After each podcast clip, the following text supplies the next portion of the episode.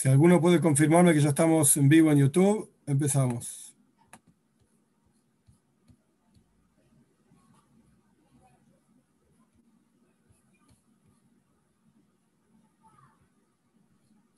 Ya estamos en vivo en YouTube, maestro.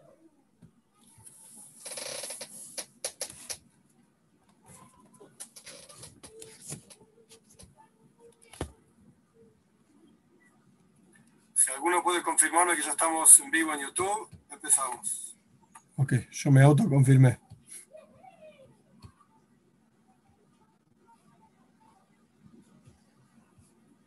Muy bien. Bienvenidos a todos.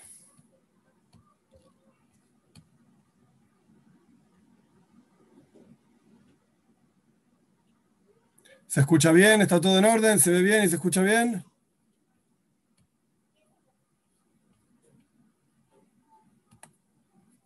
Muy bien, vamos a comenzar. Primero que nada, después de una larga interrupción de un mes más o menos, Baruch Hashem, gracias a Dios, volvemos a las clases. Como les dije en su momento, la idea no era cortar ni nada por el estilo, sino que por diferentes ocupaciones y cuestiones de las fiestas y judías, eh, no daba el tiempo para hacer todo, no daba la cabeza para hacer todo. Así que bueno, pero Baruch Hashem, gracias a Dios, acá estamos voy a hacer una pequeña, pequeña introducción para quizás algunos nuevos que aparecieron de qué es lo que estamos haciendo, cuál es el objetivo de lo que estamos haciendo y arrancamos, avanzamos.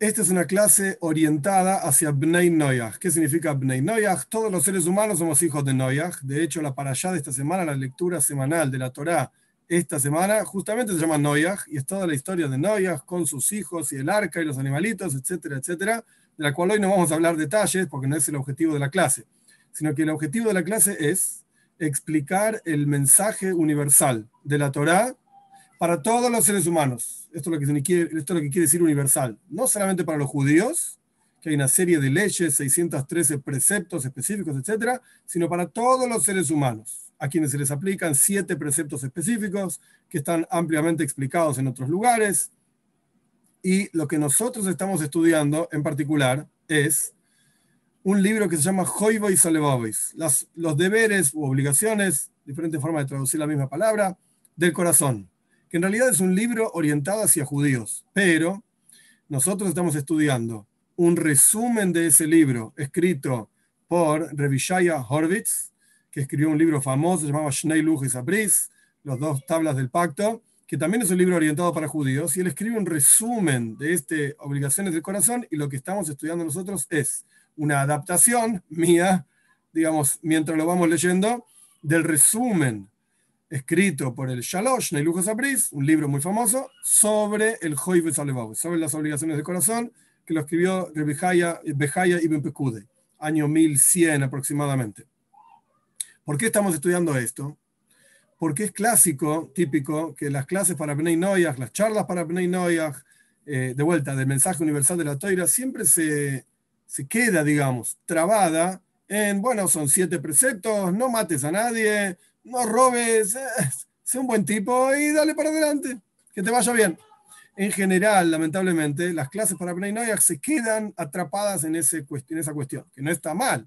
Esa cuestión es, es verdad, es real hay que ser cuidadoso con esas cosas y con los siete preceptos de Bnei y todas sus ramificaciones, etc. Pero, ¿cómo una persona puede crecer, un ser humano? Ahora estamos hablando específicamente de Bnei no necesariamente de Yehudim, aunque también se aplican ciertas cosas para judíos. Y entre paréntesis, la clase de hoy, eh, y si no nos da el tiempo, la clase que viene también, se aplica 100% a judíos también, es el mismo, las mismas ideas, los mismos conceptos, 100%. Entonces, uno, volviendo a lo que estaba diciendo, cerrando el paréntesis, uno como que se queda atrapado en estas cosas de no matar y no robar y ser una buena persona, no engañes a nadie y, listo. Pero en realidad no termina ahí la cosa. Uno tiene que poder crecer. Como dice el Salmo, y el Jumejay el Joel, uno va de fuerza en fuerza. Uno tiene que poder crecer en su conciencia de Dios, en su conciencia de qué soy yo como ser humano, qué es lo que Dios espera de mí, cuál es mi misión en el mundo, para qué me creó Dios, para qué existo yo. ¿Qué estoy, haciendo acá? ¿Hay, ¿Hay alguna diferencia si yo estoy o no estoy? Evidentemente alguna diferencia hay porque Dios me hace estar acá, entonces algo, algo debe esperar de mí. Bien, entonces, ¿cómo un ser humano va creciendo en este mensaje de vuelta? Más allá de no robar y no matar, cosas casi para los, todos los seres humanos comunes, normales, etcétera, casi obvias. ¿Cómo crecemos? Pues por eso esta clase viene con ese objetivo, con el objetivo de estar orientada a Bnei Noyach. No vamos a hablar de los preceptos para los judíos, porque no es el punto. El punto de la clase, como ya lo dije muchas veces, y hoy simplemente lo repito para para orientarnos y volver en el, ruedo de las cosas. Eh, no es una clase orientada a la conversión ni nada por el estilo, no estamos buscando la conversión. El que quiera conversión, Mazelto, está muy bien, me parece excelente, pero no vamos a hacer una, acá en este contexto, no es una clase para ver cómo nos convertimos y a dónde vamos y qué hacemos y cómo resolvemos las problemáticas y las dificultades. No es el objetivo de esta clase, podrá ser el objetivo de alguna otra clase, no de esta. El objetivo de esta clase es siendo Bnei siendo gentiles, no judíos, conservando esa identidad, cómo crecemos en nuestro vínculo con Dios. Y en esto vale, corresponde, está muy bien, lo que estamos estudiando justamente, este libro Joibe y Salebovit, las obligaciones del corazón, los deberes del corazón, que de vuelta está orientado a judíos, pero nosotros estamos tomando conceptos de ese libro que se aplican también a Bnei Noyach, y como dije antes, y terminamos con la introducción, y lo que hoy vamos a estudiar se aplica a todos los seres humanos, judíos y no judíos, exactamente por igual, ninguna, ninguna diferencia. ¿Qué vamos a estudiar hoy? Bien, no voy a repetir todo lo que ya hicimos en la clase pasada, ya dije la introducción, avanzamos. Lo que hoy vamos a estudiar es el cuarto portal. El libro este que estamos estudiando está dividido en 10 portales, que cada uno tiene su nombre y su cuestión. Nosotros ya estudiamos tres y están grabadas ahí en el canal para todos aquellos que quieran ver las clases las pueden ver, estudiar, preguntar, etc. Hoy avanzamos en el cuarto portal. El cuarto portal se llama Sha'ar Abitahoin, el portal de la confianza en Dios. Un segundito.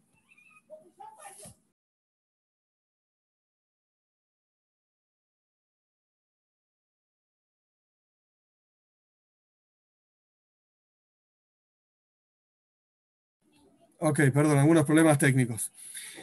Avanzamos entonces, estamos entrando en el cuarto portal, el cuarto portal se llama Shar Bitochen. Shar significa portal en hebreo, Bitochen significa confianza. Los libros que estamos estudiando originalmente están en hebreo. Yo por supuesto no voy a mencionar el hebreo, excepto alguna que otra palabra importante en la cuestión, pero no es el objetivo de la clase tampoco es aprender hebreo.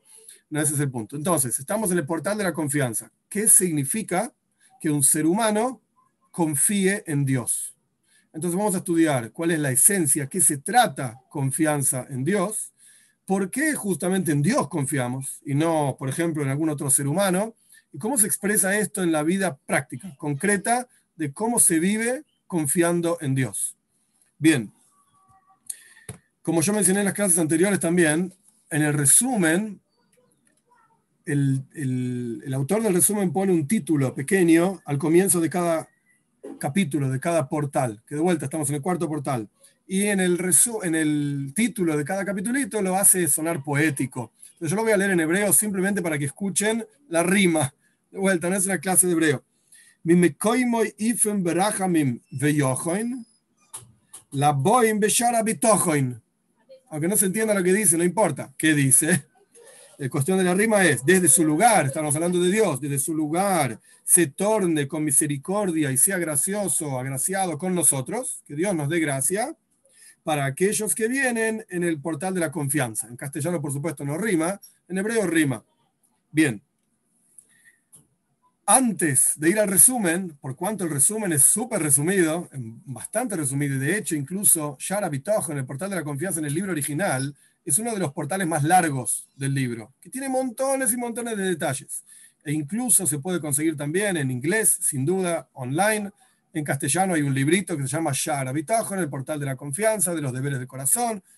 Y pueden leerlo, pueden observarlo. Hay montones y montones de detalles. Nosotros no vamos a tocar todos los detalles, vamos a enfocarnos en el resumen. Pero, por cuanto el resumen está tan resumido, vamos a leer algunas ideas, algunos puntos y cuestiones del original del libro original, que nos van a ayudar a entender un poquitito esta cuestión de la confianza.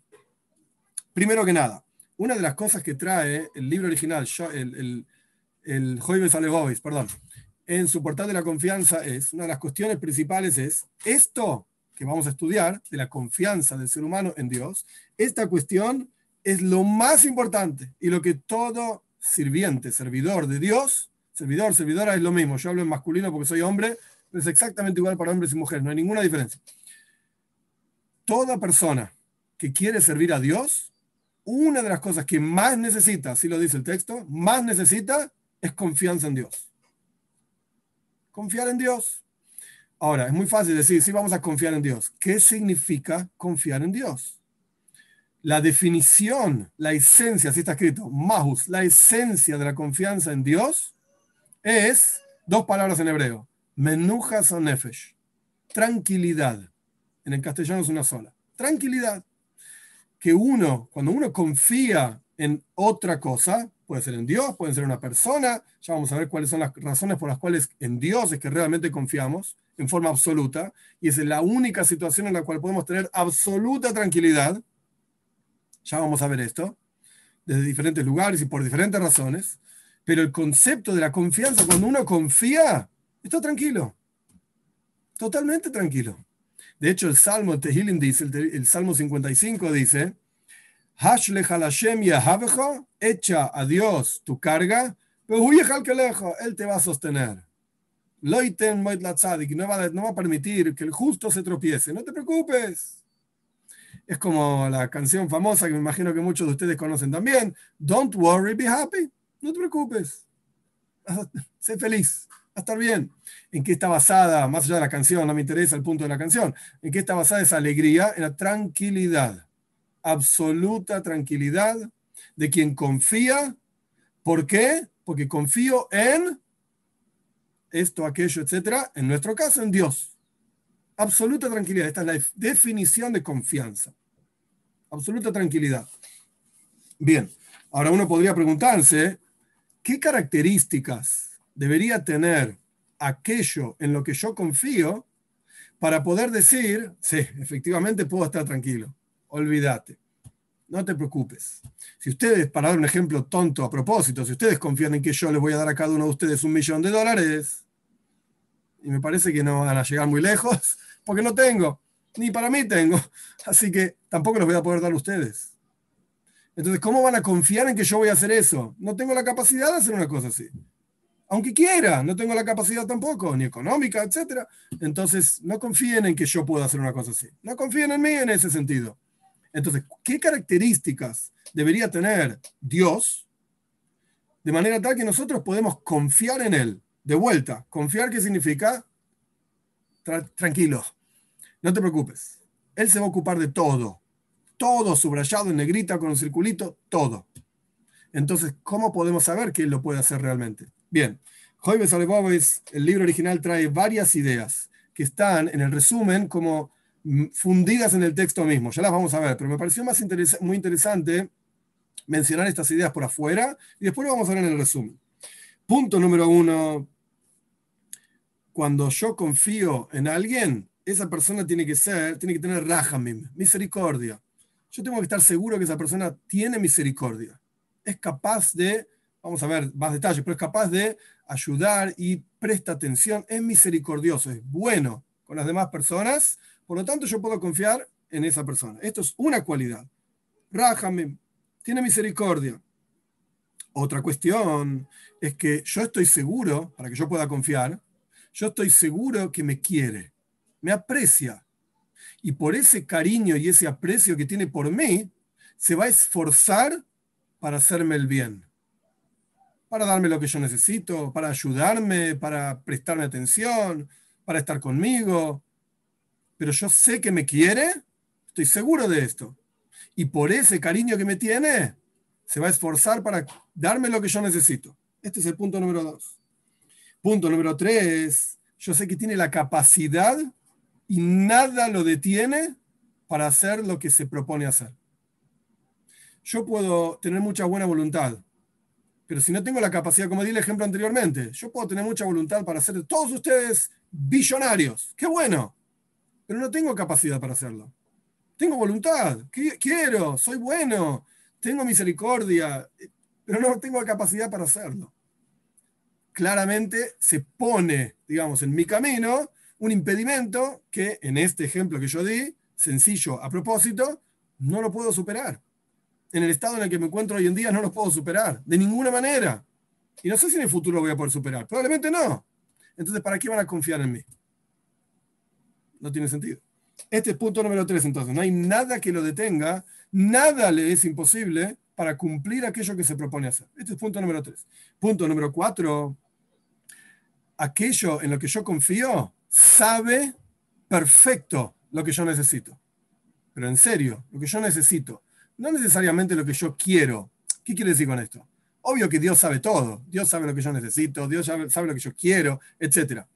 Pero no necesariamente yo, como ser humano, atrapado en mi propio mundillo de ser humano, con mis problemas, mis dificultades, mi propia capacidad intelectual, emocional, etc., no necesariamente lo que yo quiero es realmente lo que yo necesito.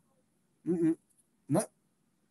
Entonces, Dios obviamente sabe todo, pero el punto acá es, Él sabe lo que yo realmente necesito.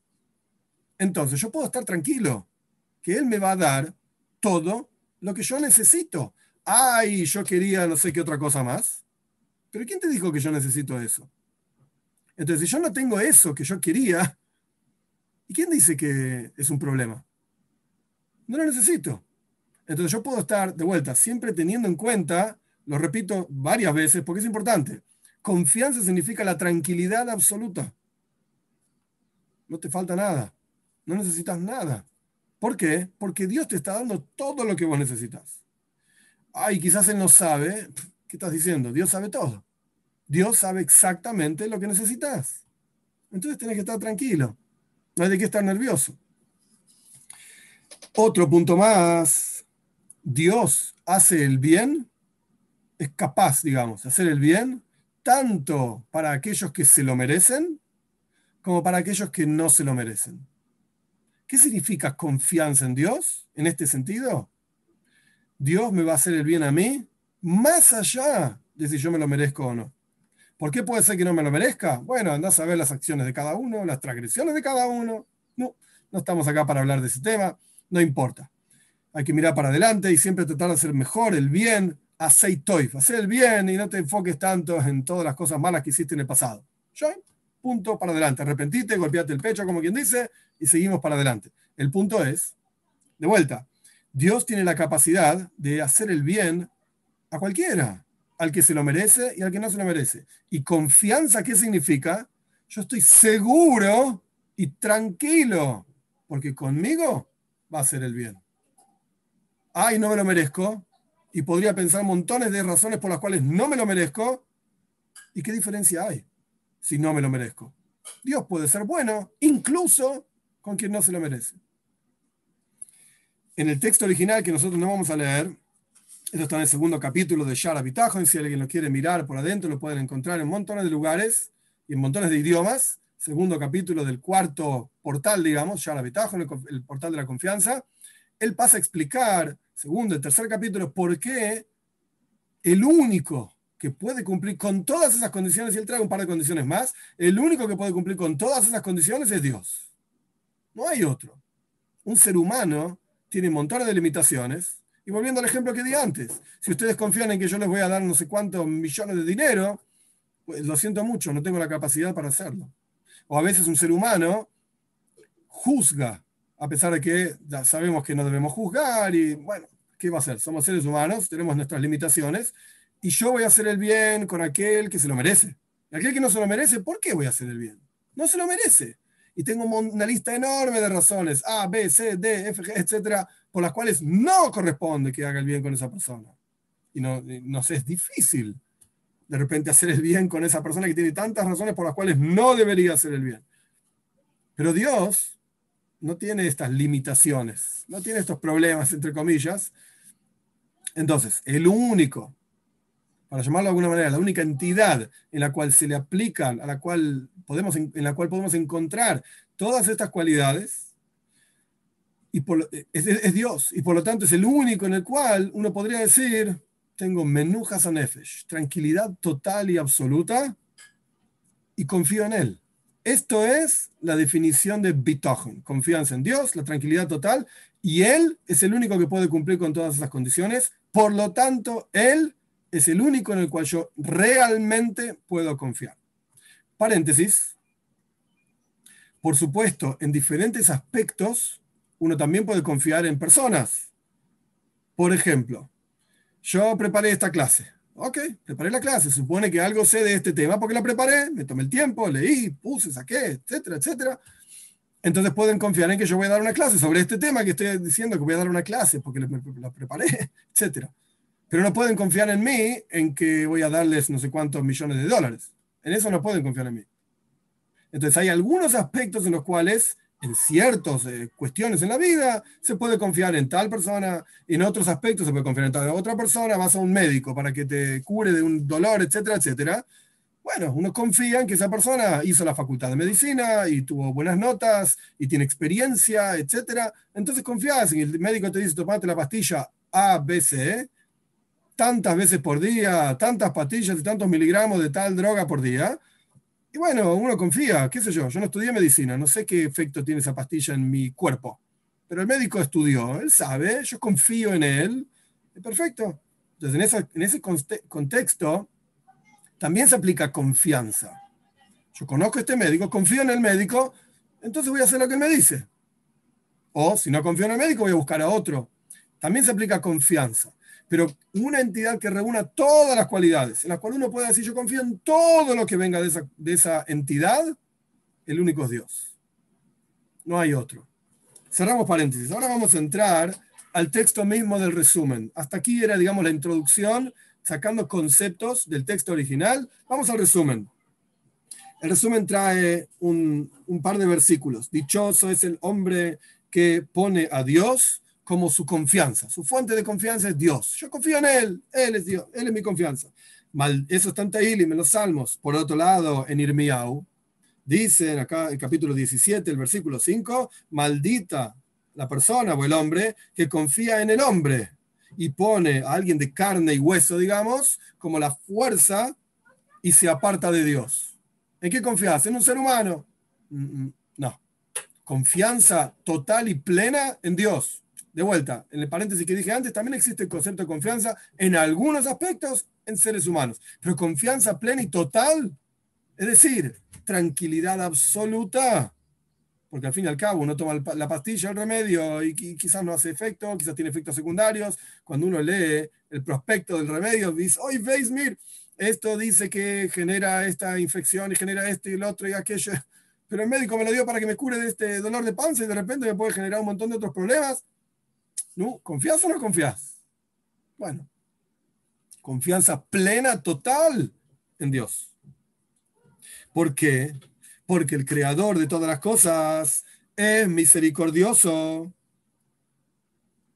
con todas sus criaturas y conoce las necesidades de cada una de ellas. Fíjense como en el resumen están los conceptos que yo mencioné anteriormente. Simplemente que ahora estamos leyendo el resumen, digamos conoce las necesidades, Rubén dice, montones de necesidades de cada una de las criaturas y supervisa constantemente al mundo entero con su bondad. Entonces, ¿en quién? Por supuesto que puedes confiar.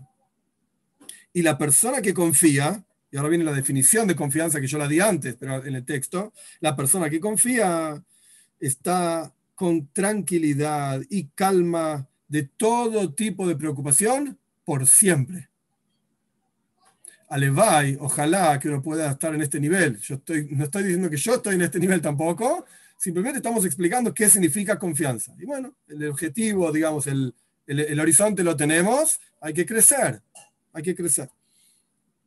Incluso las cosas malas que llegan a la persona, la persona tiene su corazón fijo, fiel a Dios y confía que todo eso malo, entre comillas, en realidad es para su bien y es parte de la bondad divina. Incluso si cosas que no te gustan no están buenas, vos tenés confianza plena en Dios. ¿Quién dijo que no es bueno? Si Él sabe lo que yo necesito, entonces todo lo que me llega es de la bondad divina, Él sabiendo lo que yo necesito. Ahora bien, dos historias, no están en el resumen, pero no importa, dos historias que me parecen interesantes compartir del Talmud sobre esta, esta cuestión de qué significa que todas las cosas que vienen de arriba, digamos, son buenas. La historia número uno, son dos historias famosas. La historia número uno de Rabbi Akiva. Una vez el Talmud cuenta que Rabbi Akiva salió de viaje y se llevó tres cosas en el viaje. Se llevó un burro para cargar los libros y las cosas, la ropa y qué sé yo. Se llevó un gallo para despertarse temprano a la mañana y estudiar. Y se llevó una vela para estudiar también a la noche en su viaje pasó por un pueblo y ya se estaba oscureciendo, no quería andar en los caminos a la noche, los caminos eran muy peligrosos. Rabia Akiva, para que tengan una idea, vivió aproximadamente año 100 de la era común, más o menos. Y en el pueblo buscó un lugar para quedarse a dormir en el pueblo. Nadie lo aceptó, nadie quería recibirlo, entonces no, tuvo otra opción que salir del pueblo, ir al bosque y ató su burro en un árbol, ató el gallo ahí también para que no salga volando, se puso su velita y se puso a estudiar. Y oscureció y él estaba estudiando feliz. En eso, mientras estaba estudiando, apareció, no recuerdo el animal exacto, pero vamos a poner, apareció un gato montés y se morfó al burro.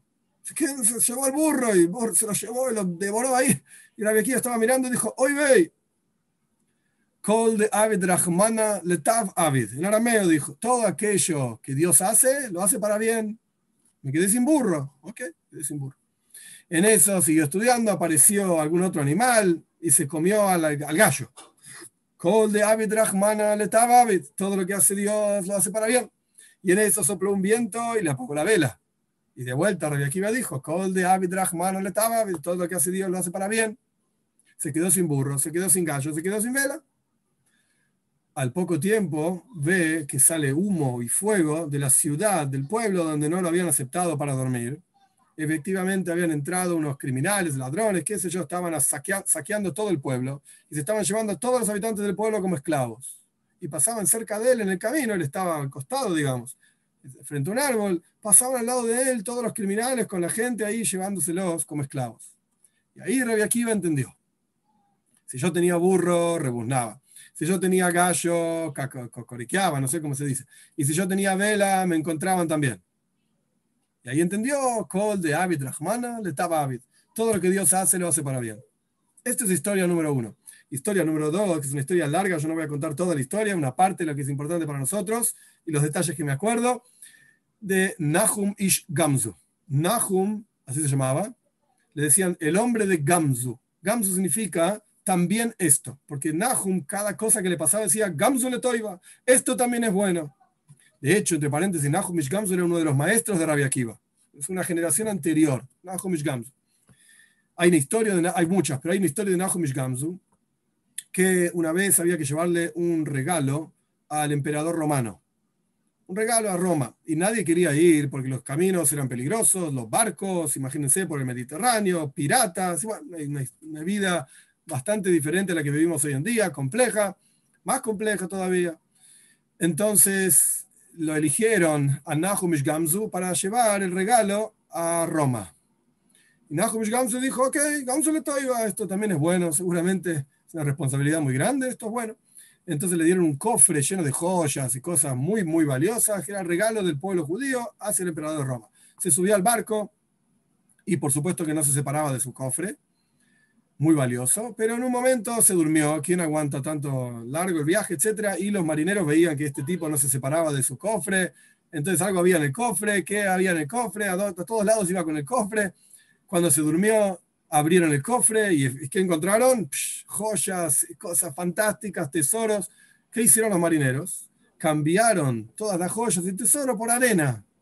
Me llenaron de arena y, siguió durmiendo. Nahum no se dio cuenta. Cuando se despertó Nahumish Gamsu, se dio cuenta de que el cofre estaba lleno de arena. Y dijo, Gamsu le toiva, esto es bueno, sin duda es bueno. El punto es que llega a Roma y los heraldos del emperador anunciaron, llegó el regalo del pueblo judío para el emperador, qué sé yo, háganlo pasar. Cuando abren el cofre, ¿qué había en el cofre?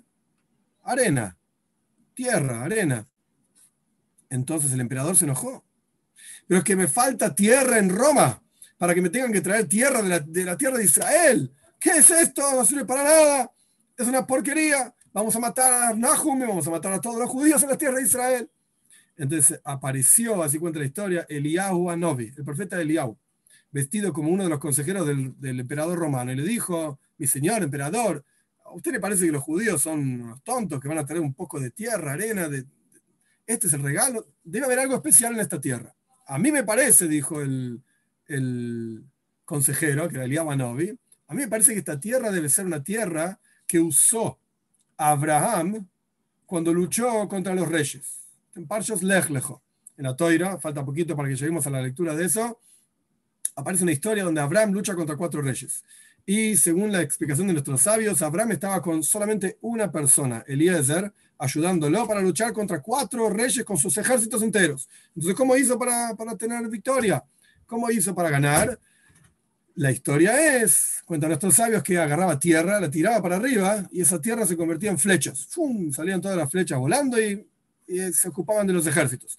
El punto es que el, consejero del emperador le dijo, quizás esta tierra es la tierra que, que usó Abraham para luchar contra los reyes. Entonces el emperador le sonó interesante, vamos a probar, si esa es la tierra, vamos a probar. Entonces probaron esa tierra y efectivamente se convirtió en flechas. Y la historia termina contando que Roma tenía una guerra, si no recuerdo mal, era contra Galia, lo que sería el norte de Francia, que no podían vencerlos, usaron la tierra que trajo Nahum Gamzu y vencieron la batalla, las batallas. El punto es, de la historia, que cada cosa entre comillas, mala que pasaba para Nahumish Gamzu, él decía siempre Gamzu le toiba. Esto también es bueno, esto también es bueno. ¿Qué diferencia hay entre la historia de Rabbi Akiva y la historia de Nahumish Gamzu? En Rabbi Akiva, en la historia de Rabbi Akiva, él veía algo negativo. Se me comieron al burro, se me comieron la gallina, hoy. Pero todo lo que Dios hace lo, debe hacer, lo hace para bien. Debe haber algo bueno detrás de esto. En el momento era algo malo. Después él descubrió qué era lo bueno de esta cosa tan mala que le pasó.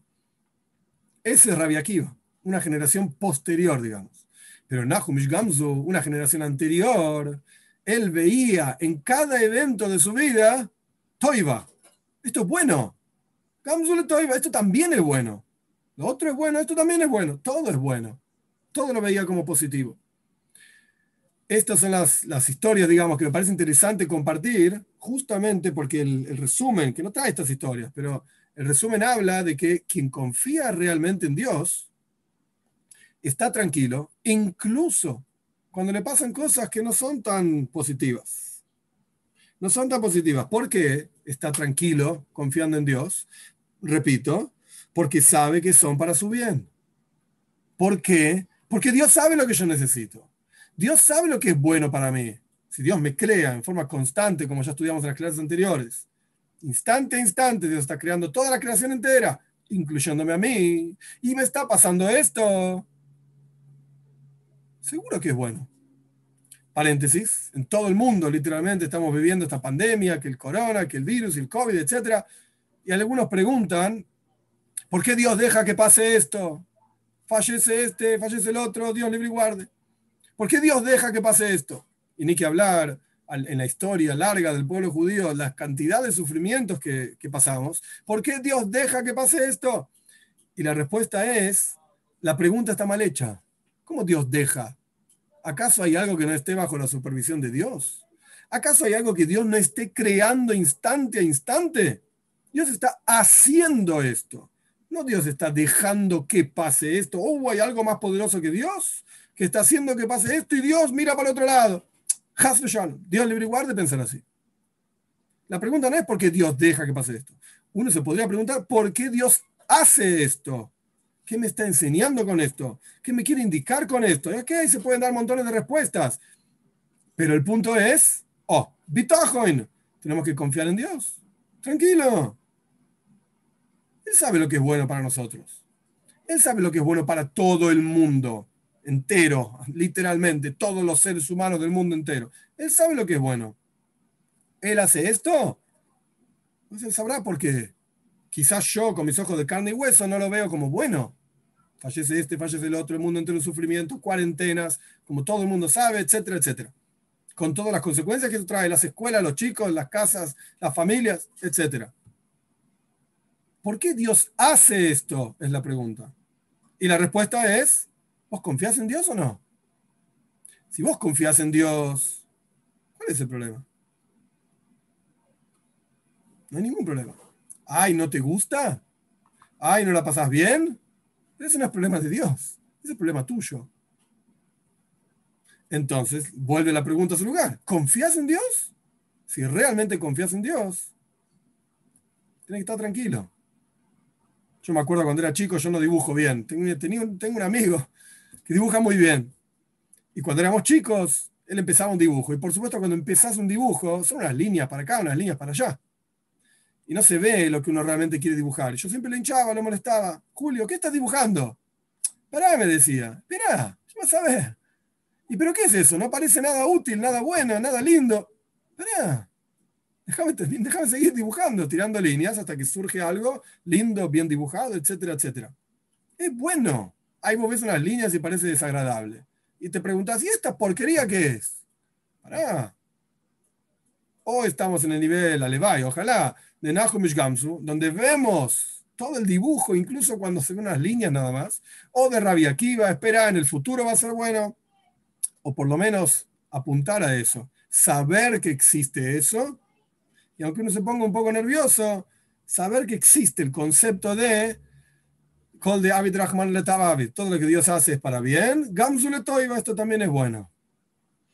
La persona, continuando con el texto, la persona que no confía está confundido, y está confundido, está molesto, está trabado, sufriendo. Se le oculta de él, o sea, no te diste cuenta todavía de que no vas a agregar ni vas a quitar nada del decreto divino, ni en cantidad, ni en calidad, ni en el lugar en donde ocurre, ni en la forma en que ocurre, en el tiempo en que ocurre. Nada va a cambiar con tu preocupación. Te puedes poner nervioso, puedes estar estresado, puedes estar confundido. Haz lo que quieras, pero eso no va a cambiar nada. No cambia nada. En las palabras del texto, no vas a aumentar a lo que Dios decretó hacer menos y no vas a reducir cuando Dios decretó hacer más. Nada va a cambiar. Entonces, ¿para qué te pones nervioso? ¿Qué te pasa? Lo que te está pasando, respondo yo, pregunta retórica, no confías en Dios. Ese es el problema. Por eso, en la introducción de este portal de la confianza, lo primero, una de las primeras cosas que dice el texto es, esto es lo más importante. El libro sigue, estamos en el cuarto portal de 10. Dios mediante, vamos a estudiarlos. Pero el punto es, lo más importante que tienes que tener, confianza en Dios. Si no vas a vivir una vida tremenda. Tremenda. Si es así, si no vas a cambiar nada por tu confusión, por tu estrés, por tus dificultades y, tus llantos, etc., ¿qué vas a cambiar? No vas a cambiar nada. Si es así, ¿por qué estás tomando lo que Dios te envió con mala cara, desagradable. Dios te envió un regalito, entre comillas, que puede ser que lo veas bien, puede ser que no lo veas bien, que te guste más, que te guste menos. Pero ¿por qué lo rechazás? ¿Por qué lo tomás mal? Si esto es realmente lo que necesitas. Ah, dos dudas, quizás Dios no sabe lo que yo necesito. Entonces, ¿sabes qué? No entendiste nada. Volvé a todas las clases anteriores a ver quién es Dios. Ya dijimos al comienzo de, este portal una de las cuestiones que tiene que tener aquel en el que yo confío, o aquella, lo mismo, que sabe lo que yo necesito, BMS, realmente sabe lo que yo necesito. Entonces, ¿por qué estás tomando lo que Dios te envía con mala cara? Si vos supieses realmente la razón de por qué te toca esto y te corresponde esto, etc. No estoy hablando solamente de pecados, hoy me pasa esto porque yo pequé es una relación con Dios muy desagradable. Todo el día estar pensando, yo soy pecador, entonces me pasa esto. No es la, no es la perspectiva hasídica, digamos, hasídica de la cuestión, constantemente estar pensando en esto. El punto es que esto es lo bueno para vos. Esto es lo bueno para vos. Todo aquello que Dios haya decretado te va a llegar, no te preocupes. Para bien y para no también, pero te va a llegar. Porque esto es lo que Él mandó. Ahora, que vos estás eligiendo un mal camino y no aceptás aquello que viene de arriba y no lo querés, etc. Entonces Dios tampoco te va a permitir tener aquello que te corresponde. Esto es lo que dice el texto.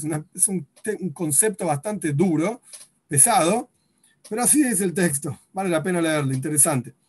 Eh, y está en el, esto es el parte del resumen de, del Joibes Alebaba, está en el texto original también. ahora que vos no estás eligiendo esto con buena cara y elegiste un mal camino de rechazar aquello que te envía Dios, entonces Dios tampoco te va a permitir tener aquello que te corresponde. Y puede ser que lo termines, se lo termines llevando a algún otro aquello que te corresponde. En el, texto original, el, ejemplo más fácil es el dinero. Aquel dinero que te, te correspondía, perdón, quizás se lo va a llevar otro, se lo dan a otro, o te llega a vos, pero no lo disfrutás. No lo disfrutás. O quizás todo lo contrario te hace sufrir, como historias que uno escucha de gente que no tenía un peso y de repente se ganó la lotería, ahora son multimillonarios y la vida de ellos termina yéndose al tacho. Lo vemos también eh, clásico en jugadores de fútbol, que muchos de ellos, no todos, pero muchos de ellos surgen de la pobreza absoluta, no tienen ni idea de cómo manejar y de repente son manejar dinero, manejar cuentas, etcétera, y son increíbles jugadores. Y empieza a llover el dinero, lo venden para este equipo, lo venden para el otro equipo, etcétera, y la vida de ellos se va al tacho de basura, literalmente. Literalmente. ¿Por qué? Porque no, no saben, no se rodean de buena gente, no saben cómo manejar las cosas, y les arruinó la vida. Seguí jugando en la villa, vas a ser feliz ahí, metiendo un gol acá, un gol allá, y ahora sos infeliz. De hecho, nuestros sabios dicen, no es parte del texto, pero nuestros sabios dicen, Eizeu Oshir, Hasomeach Bejelko, en la ética de nuestros padres, Pirke Obis. ¿Quién es rico? El que es feliz con su porción. Y la idea no es la mediocridad. Ay, yo tengo 10 pesos, que en Argentina hoy en día estamos cada día, cada día peor, pero 10 pesos no, básicamente no es nada. Tengo 10 pesos, soy feliz, soy feliz. Sos un tonto, no sos feliz. Con 10 pesos no vas a comprar ni un caramelo en el kiosco, probablemente. Entonces, la cuestión no es la mediocridad. La cuestión es, disfruto de aquello que tengo. Lo aprovecho. Como también se sabe, eh, mucha gente que tiene mucho, mucho dinero no sabe aprovecharlo, no lo disfruta, terminan, como dijimos antes, yendo cada vez más bajo, peor y peor y peor, por la, por la abundancia. No estoy diciendo que no está bueno tener abundancia. Ojalá que ustedes y yo y todo el mundo entero tengamos mucha abundancia. No estoy, no estoy contra ese concepto. No es una vida ascética, una vida de no tengo nada. No, estoy hablando de esto. No, porque todo lo que el ser humano tiene es para utilizarlo en el servicio a Dios. Esta es la idea judaica. Todo lo que tenés, mucho o poco. El punto acá es, estás feliz con la porción que tenés. Aprovechás la porción que tenés, la utilizás a full. Mucho, poco, no sé, pero la utilizás a full. Esta es la idea de Sameach Bejelko. Entonces, volviendo al texto, si la persona no acepta con alegría aquello que le viene de arriba, etcétera, para bien, para mal, mucho, poco, etcétera, puede ser que termine lo poco que tiene lo mucho que tiene, termina en otro lado, se lo lleva a otro. El camino recto uno debe elegir para llegar a Dios. Y es bueno, esto también es una enseñanza de la ética de nuestros padres, es bueno el estudio de Torah junto con el trabajo. ¿Qué significa junto con el trabajo? Si la persona solamente se va a dedicar a estudiar Torah, ¿ok? Entonces tiene que saber que esa es la vida que eligió y esa vida lleva consigo diferentes sacrificios. Pero no necesariamente todo el mundo está preparado para eso. Incluso, incluso esto es una discusión, discusión perdón, en el Talmud entre Rabbi, Shmuel y Rabbi Shimon Ben Yochai. Rabbi Shimon Ben Yochai decía que el estudio de Torah solamente no hay que trabajar, solamente estudiar Torah. Esto es lo que decía Rabbi Shimon. Y Rabbi Shmuel decía, no, no, no, estudio de Torah y trabajo. Y el Talmud cuenta, muchos hicieron como Rabbi Shimon y no les fue muy bien. Muchos hicieron como Rabbi Shmuel y les fue muy bien. Torah y trabajo. ¿Por qué? Porque para realmente que tu vida y tu dedicación sea solamente el estudio de Torah, tiene que ser sincero, tiene que ser real, tiene que estar preparado para eso. Y no todo el mundo estamos preparados para eso. Entonces tenemos que estar en trabajo también, otras ocupaciones también. Entonces uno tiene que elegir un buen camino. Ese es el texto. Y tener un trabajo, estudiar Torah, pero tener un trabajo también. Y tenés que elegir un trabajo de acuerdo a tu capacidad, a tus fuerzas. Y esa, ese trabajo, digamos, que vos encontrás al final del día, digamos, encontrás un trabajo determinado, te estás dedicando a esto, tenés que confiar en Dios de que ese trabajo que encontraste es bueno para vos. Y que ese trabajo que encontraste es un intermediario para que vos tengas pan para comer, ropa para vestirse. Y tenés que saber que no es más que el trabajo este un intermediario a través del cual vos vas a encontrar tu sustento o vas a curar al enfermo. El médico es un intermediario a través del cual Dios cura una determinada enfermedad. Son todos shluchim enviados de Dios, bendito sea. Entonces no tenés que considerar al intermediario lo principal y olvidarte de Dios. El Salmo dice, Dios te va a bendecir en todo lo que vos hagas. Es verdad, si te quedas sentado en tu casa y no haces nada, ¿qué esperas? ¿Que te lluevan bendiciones? No van a llover bendiciones. A menos que Dios decida hacer un milagro, pero es un problema de él. Dios te va a bendecir en todo lo que vos hagas. Vos tenés que hacer algo. Otro salmo dice, y acá pejo, aquí soy gel, esfuerza tus manos porque vas a comer. Pero tenés que esforzarte, tenés que hacer algo. En ese algo que vos hagas, Dios te va a bendecir, te va a enviar braja. Pero algo vas a tener que hacer. Y tenés que saber que ese algo, esa acción, no es más que un enviado de Dios para que resida sobre eso la braja, la bendición. En términos hasídicos se habla de un cli, un recipiente. Uno tiene que hacer el recipiente para que resida y quepa sobre ese recipiente o en ese recipiente la bendición divina. Pero lo principal no es el recipiente, la principal es la bendición divina. Que vos trabajes más horas no significa que vas a ganar más de lo que Dios determinó en Rosh Hashanah, Yom Kippur, etc. Que vos trabajes menos horas no significa que vas a ganar menos de lo que Dios determinó que vas a tener ese año en Rosh Hashanah, Yom Kippur, etc. Vas a ganar exactamente lo que Dios determinó que te corresponde ganar. Ni un centavo más, ni un centavo menos.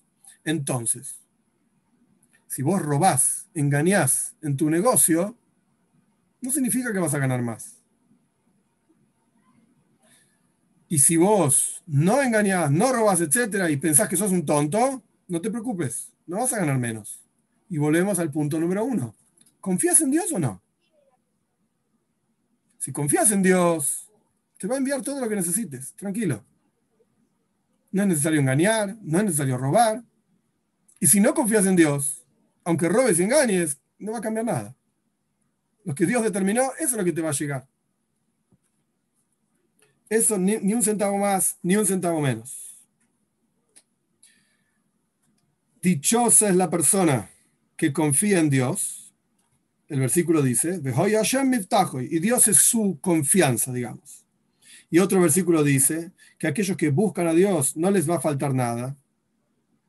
Aquellos que confían en Dios, otro versículo, son rodeados por la bondad divina. Con la condición, dice el resumen, que tu pensamiento esté libre y fuerte para cumplir aquello que Dios espera de vos. Es decir, uno tiene que estar bien orientado. Cuando uno está bien orientado y su cabeza está pensando en qué espera Dios de mí, entonces Dios se va a ocupar de uno. Yo hago lo que Él espera de mí, Él va a hacer lo que yo espero de Él, por así decir. Como vamos a ver en un instante también. Hay una historia del Rebbe Rashab, el, quinto Rebbe de Chabad, Shalom Doiber se llamaba, Rebbe Rashab. Fallece en 1920, si no me equivoco, para tener una idea de ubicar, ubicarnos en el tiempo y él tenía un Hosid, un, seguidor, que tenía un negocio de botas. Imagínense la época, Rusia, botas de cuero para el ejército, las diferentes guerras y problemáticas, etc. Entonces hizo muchísimo dinero vendiendo botas. Vendiendo botas. Entonces, con el tiempo, no sé qué ocurrió, aumentó el negocio, una inversión acá, una inversión allá, y le empezó a ir cada vez peor mal, mal, mal, mal, empezó a bajar su negocio terriblemente. Entonces fue al revés, a pedirle una braja, una bendición para el negocio de las botas, etc. Y el rebe le contestó así, pies en botas yo ya vi, pero cabezas en botas nunca vi. Esa fue la respuesta del rebe. ¿Qué significa la respuesta del rebe? Obvio. Si vos solamente estás pensando en botas y en cómo hacer un peso más, un peso, etcétera, eso pusiste tu cabeza dentro de la bota. Eso no existe. Nunca lo vi una cosa así. Pero si vos pones tus pies en la bota y tu cabeza está orientada en Dios, Dios te va a bendecir, no te preocupes. Vas a tener la braja. El Josid entendió, por supuesto. El seguidor entendió y, su negocio mejoró. Pero el punto es, pies en botas. en, en Yiddish suena interesante. Las, las piernas en las botas, yo ya lo vi. O Kolosh, pero la cabeza en las botas, Nunca vi una cosa así. No existe una cosa así.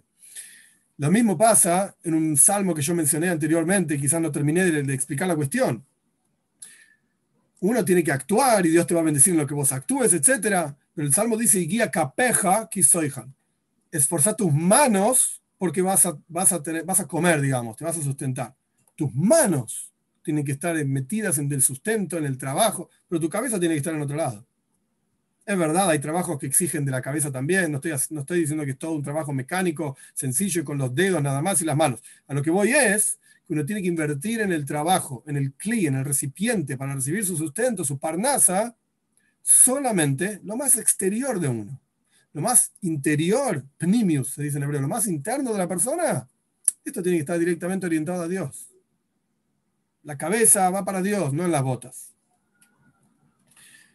Porque qué esperanza va a tener aquella persona que adula y considera importante el recipiente y no de dónde viene la bendición que cabe dentro de ese recipiente. Como dijeron nuestros sabios en Pirkei Avos, la ética de nuestros padres, hace de su voluntad, la de Dios, como tu voluntad, que de para que se cumpla tu voluntad como la voluntad de Él. Y la persona que confía en Dios, ¿en qué asuntos debe confiar en Dios? Debe confiar en Dios en los asuntos de su cuerpo, o sea, la salud, en los asuntos de sus propiedades, en los asuntos de su sustento, y los asuntos de su esposa y sus hijos, y todo lo que a ellos les pase para bien, para paz, para shalom, digamos. Todo viene de Dios. Todo, en todos los aspectos y asuntos de tu vida, debes confiar en Dios no confíes en tus buenas acciones, que uno hizo chuva, que uno se arrepintió y que uno estudia toira y yo soy un tzadik y no sabes todo lo bueno que yo soy, cómo ayuda acá y allá. No, esa no es la fuente de confianza. No confíes en lo que vos haces, lo que vos sos, tus capacidades, como dice la toira también. Mi fuerza, mi poder me hicieron llegar a este nivel, yo me merezco. No esa no es la fuente de confianza. Y termina el párrafo y voy a explicar un concepto que me parece muy interesante sobre este párrafo y terminamos la clase de hoy y después veo las preguntas. El texto dice, abolitoer es una frase talmúdica, abolitoer, una persona que viene a purificarse, tenés que confiar en Dios, Él te va a ayudar. Purificarse en este sentido quiere decir que venís a ser una buena persona, tenés buenas intenciones, querés acercarte a Dios. A veces te sale mejor, a veces te sale peor, somos seres humanos, somos variables, a veces tenemos mejor ánimo, a veces menos ánimo, etcétera, como es sabido, todo el mundo lo sabe esto. El punto es que si vos tenés una buena intención de venir a purificarte y hacer las cosas bien, Dios te va a ayudar. ¿Cómo sabemos esto? Hay dos lugares en, en, en la toira donde aprendemos esta idea. Los dos son muy interesantes. Una frase talmúdica similar a esta dice que en el camino que una persona, perdón, en el camino que una persona quiere ir, en ese camino te van a guiar. De arriba, te van a guiar. Es similar a la idea de que vos venís a purificarte, te van a ayudar. Y la frase termina, una persona que viene a impurificarse, te van a abrir la puerta. Entonces, para decirlo en forma sencilla, clara, si vos venís a ser un buen tipo, Dios te va a ayudar. Vos venís a ser un mal tipo, Dios te va a abrir la puerta para que vos hagas lo que quieras. Es tu decisión. Libre albedrío, como ya charlamos también en, otras clases anteriores. Libre albedrío. Pero hay varias diferencias en, esta, en estas frases. Abolitoer, una persona que viene a purificarse, lo ayudan. Activamente de arriba te ayudan. Si vos venís a impurificarte, no te van a ayudar a hacer el mal. Te van a abrir la puerta. Pero el mal lo terminás haciendo vos. Esto es punto número uno. Punto número dos, de vuelta, en el camino que la persona quiere ir, en ese camino te dirigen. ¿De dónde lo vemos? La Toira cuenta la historia de Bilam. Bilam, hay una parsha entera en la Toira que se llama Bilam. Parsha es Balak, perdón. Balak, está la historia de Balak y Bilam. En Sefer Bamidbar, el libro de Bamidbar, en el cuarto libro de la Toira. La historia es que Bilam quería maldecir al pueblo judío. No voy a contar toda la historia porque es larga, incluso tragicómica, pero Bilam quería maldecir al pueblo judío y Dios no quería que él maldiga al pueblo judío. Entonces, cuando lo vinieron a buscar, Balak era un rey, envió enviados hacia Bilam para traerlo, para maldecir al pueblo judío. Y Bilam le dijo, quédense a dormir acá, voy a ver qué me dice Dios a la noche, y, y ahí les cuento si voy con ustedes o no. Entonces Dios se le apareció a Bilam y le dijo, no vayas con ellos. A través de un ángel, etcétera, no vayas con ellos. Entonces Bilam dijo, Dios no me deja ir, no quiere que yo vaya con ustedes. Entonces Balak volvió a enviar otros enviados más importantes, con más dinero, etcétera. Bilam le gustaba mucho el dinero. Entonces, de vuelta, Bilam les dijo, quédense a dormir acá esta noche. Y yo les digo, ¿qué me dice Dios? Y ahí Dios les dijo, si vos querés ir, anda. Acá aprendemos que en el camino que uno quiere ir, Bilam terminó muerto después de todo esto, Balak también, en el camino que uno quiere ir, en ese camino te van a guiar, te van a guiar. Ahora bien, en otro lugar, está escrito interesante un paso en Mishlei, Im Si vos querés ser un burlón, entonces Dios se va a burlar de vos también. Im la Si vos querés ser humilde, Dios se va a agraciar de ti. O sea, Dios te va a responder de acuerdo a lo que vos querés decir. Y el Alter para terminar, el Alter el fundador del movimiento Chabad, tiene una frase muy interesante en hebreo. Cada letra cuenta y cada letra es importante para entender una frase, una palabra. La palabra litoer significa purificarse. Yo vengo a purificarme. Vos litoer, una persona que viene a purificarse, me no y se lo ayuda. El Alter dice que se puede leer de otra manera también. Se puede, se puede leer no solamente litoer, yo me vengo a purificarme, litoer, litoer a heirim. Yo voy a purificar a otros. Si una persona toma la actitud de ayudar a otro, de arriba te van a ayudar. De vuelta, la diferencia es, si yo vengo a purificarme a mí mismo, litoer, yo me voy a purificar, o litoer a heirim, o voy a purificar a otros. La frase es la misma. La persona que viene a purificarse o a purificar a otros, me y sin duda de arriba nos van a ayudar. No terminamos todo el portal, pero hoy vamos a cortar la clase acá. Los puntos, y después vamos a las preguntas. Los puntos que vimos entonces son, ¿cuál es la esencia, el concepto de confianza? La esencia de la confianza es menuja sanefesh, calma y tranquilidad, de que todo es bueno. ¿Por qué es así? Bueno, porque Dios tiene todas las condiciones necesarias para que él sabe lo que yo necesito, él es bueno con todos, incluso con los buenos y con los que no son, tan buenos, él, no hay nada que se, le, que le, sea imposible, no hay nada que se le ponga en el camino, etc. Entonces, por cuanto él tiene esas cualidades, yo puedo confiar en él. E incluso todas las cosas que no parecen buenas a mis ojos, en la práctica son buenas. Ay, yo no las veo buenas, en la práctica sí lo son, porque él sabe lo que yo necesito. Y mi preocupación y mi confusión en toda esta cosa que yo no veo tan buena, no va a cambiar nada de lo que Dios decretó, dictaminó, digamos, que corresponde pasar en la vida. Vamos a ver las preguntas. Como siempre, si alguien puede hacer el favor de copiar las preguntas que correspondan de YouTube. Pregunta Cecil Suri. La usuaria, ok, pregunta Andrea Zambudio. Gracias, Cecil. Si uno ya ha practicado y experimentado la confianza en Dios muchas veces en la vida, ¿eso viene dado solo del Eterno es un acto de voluntad? No entiendo 100% la pregunta, pero lo que intuyo dentro de la pregunta es que se transforma en una naturaleza propia. La respuesta es sí. Cuando uno practica una cuestión una cantidad de veces, esto se transforma en una segunda naturaleza de uno mismo. Pero esto no significa que uno cortó ahí su trabajo y su desarrollo, sino que uno debe seguir creciendo.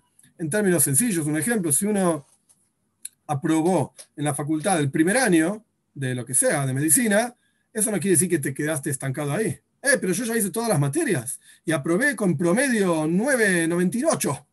Bueno, ahora viene el segundo año. ¿Terminaste el segundo año? Ahora viene el tercer año. Y así sucesivamente, como yo siempre digo, y el Jumejair el Joel. Hay que ir de fuerza en fuerza. No es algo que viene de arriba, es algo que uno tiene que trabajar. Y cuando ya logró un nivel, pues entonces el nivel elevado que lograste es elevado frente a todo lo que uno ya hizo antes. Pero es el comienzo y es el nivel más bajo de la próxima dimensión, el próximo trabajo.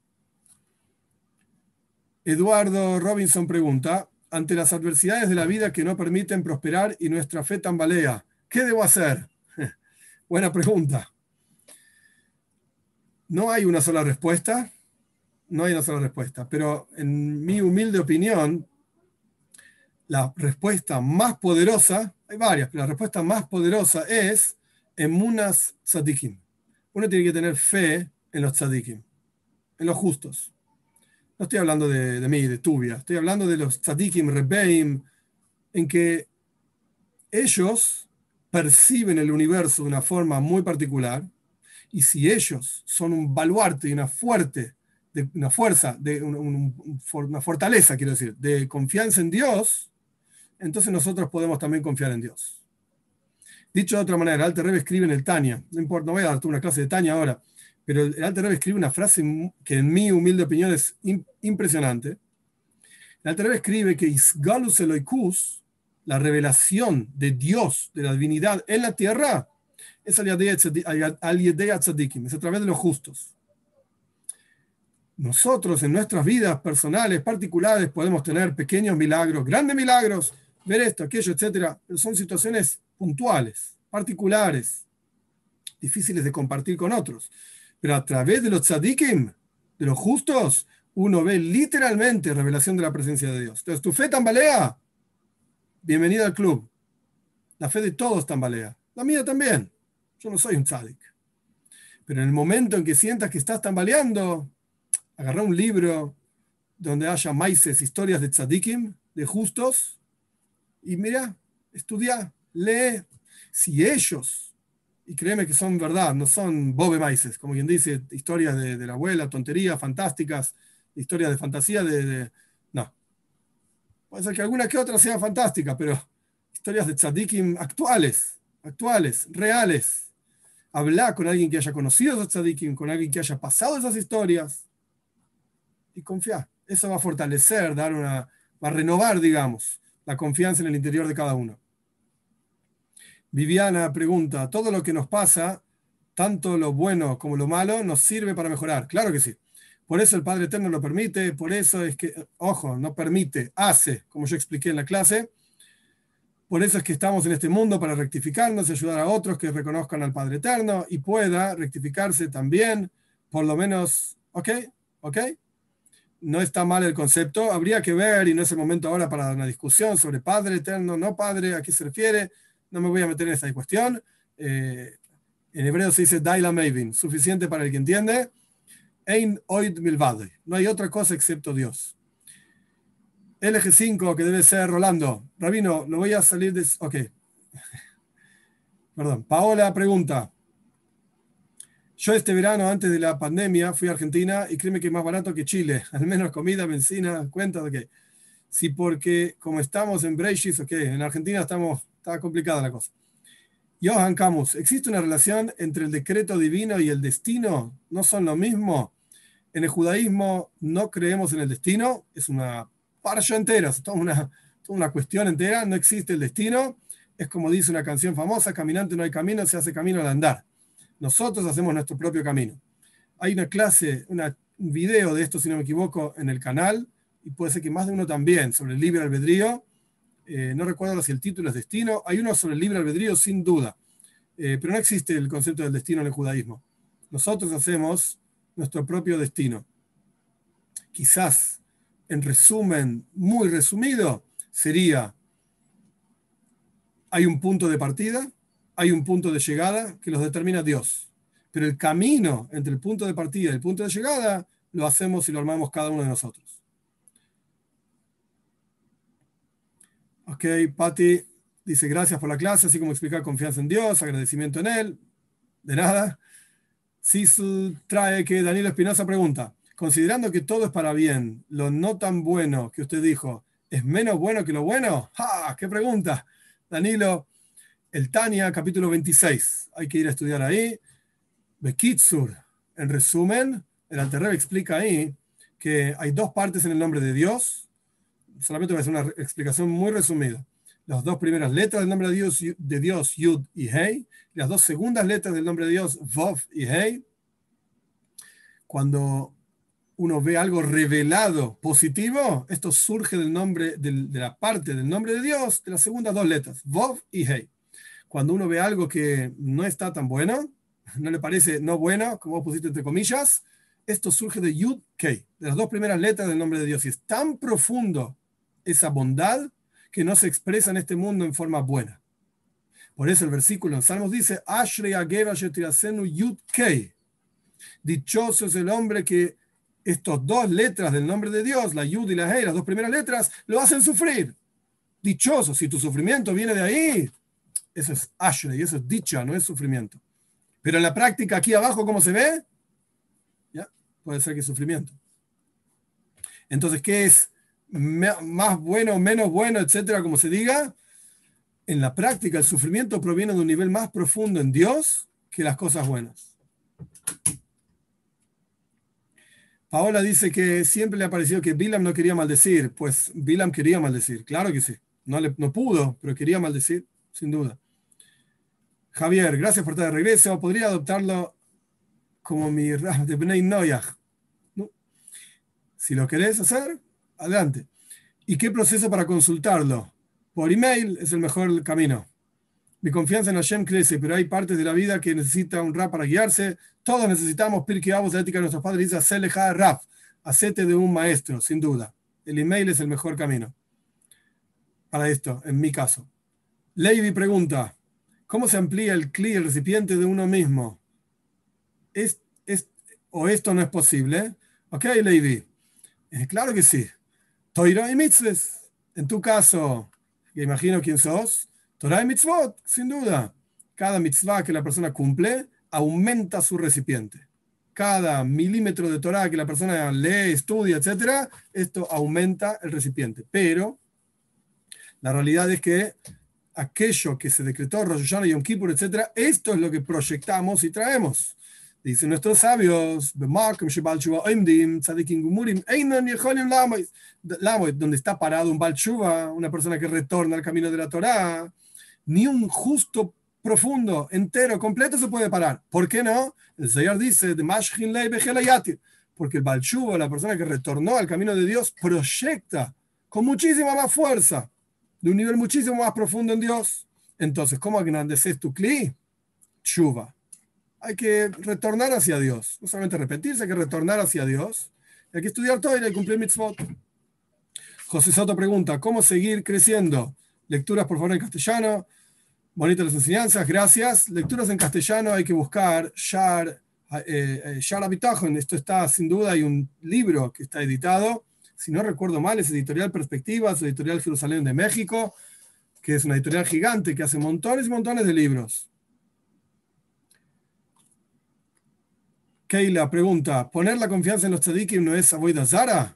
No, porque el único intermediario entre Dios y el hombre es uno solo mismo. No, no, no, no. Yo no dije poner confianza en tzadikim. Esto imagino que viene a la, a la respuesta que yo dije antes. Emunas tzadikim no significa que el tzadik, fe en los tzadikim, no significa que el tzadik te va a dar esto, te va a dar lo otro. No. Lo que yo expliqué es cuando vemos la fe que el tzadik tiene en Dios y el resultado de esa fe y cómo la presencia de Dios literalmente se revela a través del tzadik, con los milagros que él hace, con las cuestiones que le van pasando, con los consejos que le da a otras personas que funcionan, etc. Esto engrandece en nosotros la fe en Dios. No que tenemos fe en el tzadik porque a él le vamos a pedir y es nuestro intermediario entre Dios y nosotros. No dije esto. No. Lo que estoy diciendo es, podemos percibir la existencia de Dios, la presencia de Dios a través de ver cómo Dios se relaciona con los tzadikim. Entonces, si Dios se relaciona con los tzadikim, ok, yo también tengo relación con Él. Él está ahí. Esto es lo que quise decir. ¿Qué libro recomienda donde haya historias de tzadikim? Hay, libros de Baal Shem editorial Bnei Sholem, tiene varios libros de historias de Baal Shem muy interesantes, muy lindas. Hay que, no tengo en la cabeza ahora libros exactos, hay otros libros de también editorial Bnei Sholem, se llama, que búsquenlo en internet, lo van a encontrar eh, historias para la mesa de Shabbat, cuentos para la mesa de Shabbat, creo que se llama, son cuentos también de los más modernos, digamos. Daniel Espinosa pregunta, si el ser humano puede hacer mal, como usted indica, ¿existe el mal? Claro que sí. ¿Cómo es este tema? Esto hay un video en el, en el canal sobre este tema. El video se llama Uno, si no me equivoco. El bien y el mal, etcétera. ¿Cuál es la función del mal? ¿Qué significa el mal en el mundo, etcétera? Y lo principal que uno tiene que saber es Ein Oid Milvadoy. No hay otra cosa excepto Dios. Es cuestión de buscar el video en el canal. Está, está ahí. Se llama Uno. La comunidad de Juárez pregunta a través de Luz. Si en Rosh Hashanah nos decretan lo que nos va a otorgar el Eterno para todo el año, ¿qué objeto tiene el bitajón si ya está decretado mi destino desde arriba? Muy buena pregunta. Y la respuesta es, lo que está decretado no necesariamente va a bajar, depende de vos. Depende de tu trabajo materializar, realizar aquello que está decretado. Si no vas a quedar arriba espiritualmente hablando. ¿Qué quiere decir esto? ¿Que Dios no te lo va a dar? Sí te lo va a dar. Pero no es lo mismo, para dar un ejemplo burdo, pero es un ejemplo nada más. No es lo mismo tener dólares verdes en el bolsillo que tener dólares en el mundo por venir. Oh, muy lindo los dólares en el mundo por venir, pero yo ahora tengo hambre. Entonces, ¿cómo materializás en la práctica real, en este mundo de carne y hueso, la braja, la bendición que Dios te envía? Eh, el, tema del dinero es un ejemplo nada más. Dinero, salud, hijos, lo que sea, educación, no importa. La cuestión es, alegría, etc. ¿Cómo lo materializás? Pitajo en confianza en Dios y vamos a estudiar la clase que viene, no me quiero adelantar, pero es interesante, nosotros podemos forzar, por así decir, en Dios que Él nos, que él nos ayude. Vamos a estudiar la clase que viene, Dios mediante. Fran Gaspar pregunta, ¿qué justos actuales tenemos para ver sus historias? El Rebe, los Rebeim, hay diferentes Rebeim. El Rebe, sin duda. Mi fuente de inspiración en particular es el Rebe, Menachem Mendel Schneerson, es el Rebe, sin ninguna duda ay, está vivo, ay, está muerto, ok, pero esto no quiere decir que no esté activo. El Zoyar dice, tzadiko dispatar, un tzadik que fallece, se encuentra en todos los mundos, incluso más presente todavía, en este mundo material también, más que en vida. En vida estaba limitado un cuerpo, un espacio, un, tiempo. Ahora no tiene limitaciones ni de espacio, ni de tiempo, es una neshom, es un alma. El Rebe, mi, mi fuente de inspiración es el Rebe. Incluso hay un sitio, si no me equivoco, se llama 70 Years en inglés. 70 y e, e, a r s.com, si no me equivoco, que son historias del Rebe, contadas por la gente a, que le ocurrió, a quienes ocurrió esas historias, están en diferentes lenguajes, en castellano también está. Podría recordarme el libro del resumen que dio en esta clase. Ok, no es mi pregunta. El libro que estamos estudiando se llama Shnei Lujo y Sabris. Dos, eh, las dos eh, tablas del pacto. Es un libro que escribió Revishaya Horvitz. Es un libro complejo, larguísimo. Lo que nosotros estamos estudiando es un resumen que él introdujo en su libro, se llama Asara Hilulim, 10 alabanzas. El resumen este es un resumen de Joivo y Salevovis, los deberes del corazón. Y así como el, original, los deberes del corazón, tiene 10 portales, a Sara y en las 10 alabanzas son resúmenes de cada uno de estos 10 portales. Y Rolando pregunta, ¿cómo, podemos vencer cada día el Yetzer Ra para tener más emuna en el creador? Estudiar. Hay que estudiar. El Talmud dice, si vos te encontrás con este roñoso, roñoso es el Yetzer Ra, inclinación al mal, Llévatelo, arrastralo a la casa de estudios. Im evenu ni Si es una piedra, se va a derretir. Se va a derretir. Hay que estudiar a cada uno lo que le corresponde, cómo nos corresponde. Hay que vincularse a Dios y esto es lo que, lo que hace que el Yetzirah no tenga fuerzas. No tenga fuerzas para derrotarnos. la pregunta y con esto terminamos. Pero Dios no ha predestinado toda nuestra vida antes de nacer. No, señor Keila. No, señora Keila. No, no, no. No, no. Dios no predestina lo que vamos a hacer, lo que no vamos a hacer. Hay absoluto y total libre albedrío del ser humano. Esto es un fundamento importantísimo del judaísmo. Lo estudiamos también en clases anteriores de, esta serie del curso para Benay Noyah. Dios mediante la clase el domingo que viene seguimos con la segunda mitad, digamos, de, este, de esta este portal de Shara en del portal de la confianza, y que cada uno de nosotros tengamos la fuerza para fortalecer emuna, nuestra fe, y para fortalecer nuestra confianza en Dios, y como dijimos antes al comienzo, en el medio, etcétera, el Icar, lo principal de la confianza es menujas hanefesh, la tranquilidad en que todo lo que viene es bueno, todo lo que Dios hace conmigo es bueno, es para mi bien, sin ninguna duda, porque Él me conoce, Él sabe lo que necesito y Él es capaz de hacer cualquier cosa, entonces todo es bueno. Pero Dios mediante seguimos la clase que viene.